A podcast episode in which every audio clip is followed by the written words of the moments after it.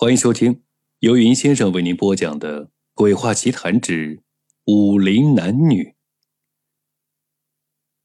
三月春分，临安城满城的飞絮。谢霄打开后门，偷溜出家，一路小跑来到南郊的医馆。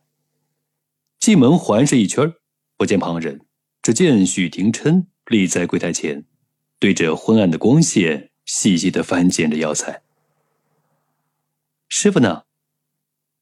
许廷琛的手上动作没有停，他说道：“苍兰城苏家家主病危，派了马车来接师傅去诊治了，明日回来。”谢霄点点头，笑着从袖袋中取出两块花生糖，分给他一块。许廷琛用油纸接了，顺手放在一旁：“等下再吃啊，师傅临行前叮嘱过我。”须得检查前几日教你辨认的三十二味药材，师妹，你试试。他捧出一只铜盘，当中满满当当装满了药材。谢霄低头细细分拣，待他分完，许廷琛粗略扫过一眼，便知无错，不由叹道：“哎呀，师傅说你天赋异禀，果真没错。”又将剩下的花生糖递了过去。全当奖励了。谢霄接过糖块，笑盈盈地说：“师兄何必谦虚啊？师傅可还说过，你悟性远非常人，定能继承他的衣钵。她是城中谢家武馆谢长流的独女，谢父是江湖中出了名的豪侠，他却自小贪玩，这小把戏学了不少，就是不正经的练武。三年前感染了天花。”得医术远近闻名的孙郎中医治，痊愈之后，便偷偷上门做了他的记名弟子。许廷琛入门比他要早许多，是师傅五年前从城外捡回来的孤儿。被捡回来时发着高烧，治好之后，便拜入了师傅门下。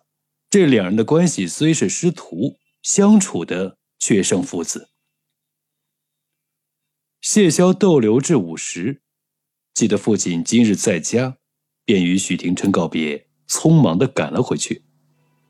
谢父见他按时上桌吃饭，神色不由缓了几分，说：“倒是懂事不少，你也该收收心，准备出阁之事了。”见女儿低头不语，谢父的语气加重，似是警告：“近日，少林长老突然圆寂，这盟主之位又空悬已久。”武林风波四起，苍兰戒备森严，已隐约危及到临安。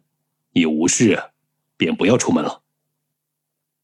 接连三日，谢霄一早便匆匆赶到医馆，见师傅仍然未归，语气一日比一日焦急。这师傅迟迟未归，又不见人来送信，莫不是出事了吧？听他说完澜沧近况。许廷琛略微沉吟，起身道：“澜沧虽然戒严，却未关闭城门。既然师傅未归，我前去看看便是。”澜沧与临安距离甚短，小半日便能赶到。许廷琛转身取出一叠药方出来，叮嘱他哪张该换，如何更新。谢霄这三年啊，只断断续续的认着药材，还未曾学习得这么深刻，不觉听得头晕。哎呀，罢了，师兄，病人要紧，你留下守着医馆，我去澜沧找师傅。许廷琛担忧道：“如今世道不太平，你爹能放你出去吗？何况你一介女子。”谢霄咬牙道：“我瞒着他，寻一匹快马，一个来回左右不过一日的功夫。何况我本就出身武馆，纵然学艺不精，也有几分功力在身呢。”寻常人讨不到好的。许廷琛冲他点了点头，眼神似是万般的柔和。那你万事小心啊！谢霄心头急道：“出了医馆，买了一匹枣红马，径直奔往了澜沧城。他忍着颠簸之泪，不出两个时辰，便远远瞧见澜沧紧闭的城门。进门还需要查验身份，他自称是谢长流之女，便顺顺利利的入了城。谢霄留心观察，发现虽然进城困难，但澜沧城内却人流涌动，市集热闹，似乎一切如常。外紧内松，想必是因为这澜沧城中大大小小的门派众多，就算是执牛耳的苏家，也不敢太过于放肆。谢霄心中暗自思忖着，在街头找了一个卖肉馅饼的黑脸汉子，询问城内的现状。小时候在临安。他便常常溜出府邸，知道往往在这街头巷尾，消息传的是最快的。果然，他不过多买了一碗甜汤，便将情况打探得清清楚楚。此番波折，原来竟然是因为失踪许久的盟主令重现江湖了。十年前，西域魔教入侵，意图吞并中原武林，一番血战，当时的武林盟主出手。重伤了魔教教主，自己也身中奇毒，功力尽散，这强撑了两年便过世了。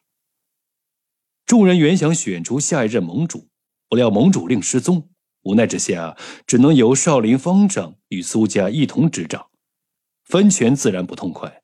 何况如今长老已经圆寂，盟主令又有了新的消息，这苏家家主自然是蠢蠢欲动了。谢霄喝了一碗甜汤，打探道：“听说苏家家主病危，专程遣人去临安，请了有名的孙郎中来诊治。”黑脸汉子嗤笑一声：“什么病危啊？不过是啊，想收拾从前盟主府的余党时受了重伤，余毒复发，说的倒好听。”谢霄于是心里有了数，将甜汤一饮而尽，起身前往苏府。他原想着从后门悄悄潜入寻找孙郎中，不想却惊动了守门弟子。谢霄拔剑欲拼，对方却突然恭敬俯身：“来者可是临安城的谢姑娘？我们家主和孙神医，请您入府一叙。”苏府正厅，家主苏明与师傅孙郎中高坐堂上，茶香四溢。谢霄瞧着两人面带微笑，这心中啊，却多了几分警惕。他抿唇道：“师傅若是安然无恙，便该使人传个话儿回临安，也免得我和师兄担心啊。”师傅冷笑道：“担心？许廷琛这狼子野心，只怕担心我不出事呢。”谢霄心头一紧，勉强的笑道。师傅何出此言？你正是及笄的年纪，平日与他如何相处，我都看在眼里。孙郎中叹道：“我知道你倾心于他，但你可知，许廷琛乃是十年前西域魔教余孽，此番入我中院，还做着吞并武林的美梦呢。”他点着茶水，在桌子上细细勾画。将他如何起的疑心，又如何探查真相？苏明义道：“重伤他的，正是许廷琛的同党，目的就是为了支走孙郎中，方便他行动。”谢霄听得目光恍惚，下意识想起临行前他牵着枣红马路过医馆，许廷琛从门里望出来的那一眼，似有星光。原来这一切。竟然都是阴谋吗？可这一切又与我何干呢？师傅笑道：“徒儿难道忘了，你可是谢长流的独女？他若出手杀你，再嫁祸给苏府，你父亲怎能不出手替你报仇？”谢霄不语，恍惚许久，才回过神来道：“多谢师傅提醒。”不过，既然师傅无事，我现下便该回临安了。他转身欲走，却瞧见不知何时大门竟已经紧闭了。谢霄冷声道：“怎么？难道师傅还想强留我不成？”师傅在他身后笑了两声，声音温和道：“强留算不上，只是既然潇潇来了，又何必这么着急回去呢？”谢萧被软禁在苏府，他虽然有几分功夫在身，终究寡不敌众，被擒拿之后软禁在苏府之内。师傅遣人按时送来一日三餐，却再也不见他了。他向送饭的丫鬟打听消息，小姑娘说，澜沧城外有恶客上门，家主与孙郎中忙于应付，无空见他。恶客，可是来自于临安城？丫鬟脸色一变，没有应声，收拾碗筷就走了。谢霄心中有了数，安然坐在房中等候。一日两日，到第五日未时，孙郎中突然破门而入，浑身带血，眼神凶恶。他扣住谢霄的胳膊，冷哼道：“跟我走！”便将他一路挟持到苏府的门口。踉跄站定，逆光瞧去，许廷琛正在台阶之下，负手而立，身边是一脸肃冷的谢父，身后是武馆弟子和一众武林人士。谢霄鼻子一酸，叫了声：“爹！”孙郎中大声的叫道：“谢大侠看到女儿，特愿改变心意，与我二人一道斩奸除恶，匡扶正义。要知道，你身边那人可是从前西域魔教余孽，与我中原武林有不共戴天之仇啊！”不待谢父回应，许廷琛已经上前一步，朗声的说道。西域魔教，苏家主与师傅莫非忘了，这世上原来没有西域魔教。十年前的重伤和下毒的事件，不过是你二人一手策划，妄图执掌武林的阴谋。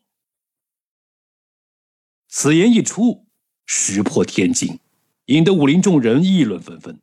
二人脸色巨变，正要驳斥，许廷琛又道：“你二人欲杀我而后快。”难道不是因为我父亲正是被你二人所害的上一任武林盟主？谢霄听得他在台阶之下讲述，十年前他爹为人所害，盟主令一分为三，谢长流、少林方丈和苏明各执其一。苏明未能得到盟主令，便只能将野心暂时按下，而他追查到，发觉生父之死另有隐情。这才潜伏在孙郎中身边，意欲查明真相。孙郎中心知此言一出，自己已无翻身之计了，便扯了一旁的谢霄，将长剑在他颈下压出一道血痕。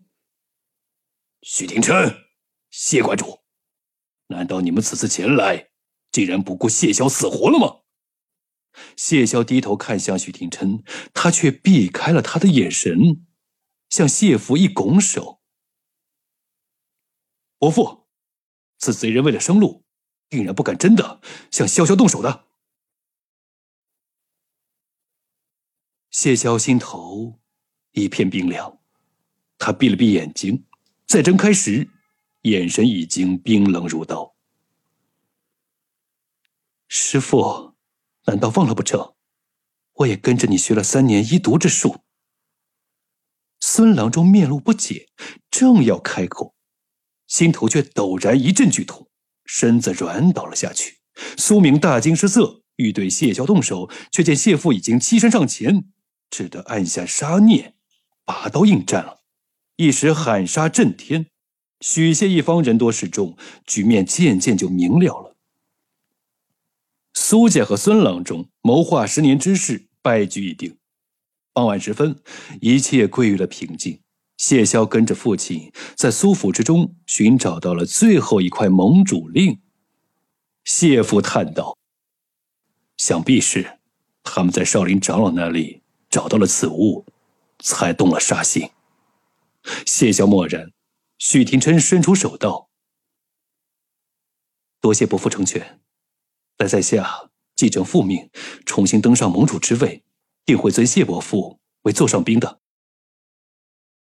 谢父挑眉，盯着那个僵在半空的手，奇道：“贤侄，莫不是糊涂了？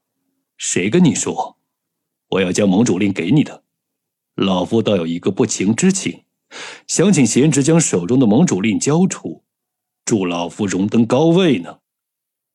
许廷琛万万没有想到，竟有此峰回路转之事，大怒道：“谢关主，如此出尔反尔，难道就不担心谢霄毒发身亡吗？”毒发吗？谢霄笑道：“师兄既然赞我天赋异禀，又怎会想不到？”我能看出花生藤和铜盘上的混合之毒呢，又怎会看不出我送还回去的礼物呢？许廷琛怔了怔，正要答话，浑身骤然一软，向后仰倒了，眼前渐渐的暗了下来，舌头在口腔之中又麻又痛，竟然再也说不出一句话了。谢霄上前，居高临下的望着他。断肠草与沾了青纸粉的油脂接触是何种药性？师兄定然比我更清楚。此去黄泉路远，我就不送了。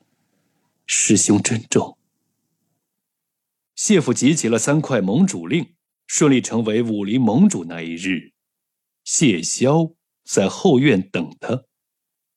凉亭圆桌上面摆了几碟小菜，一壶清酒。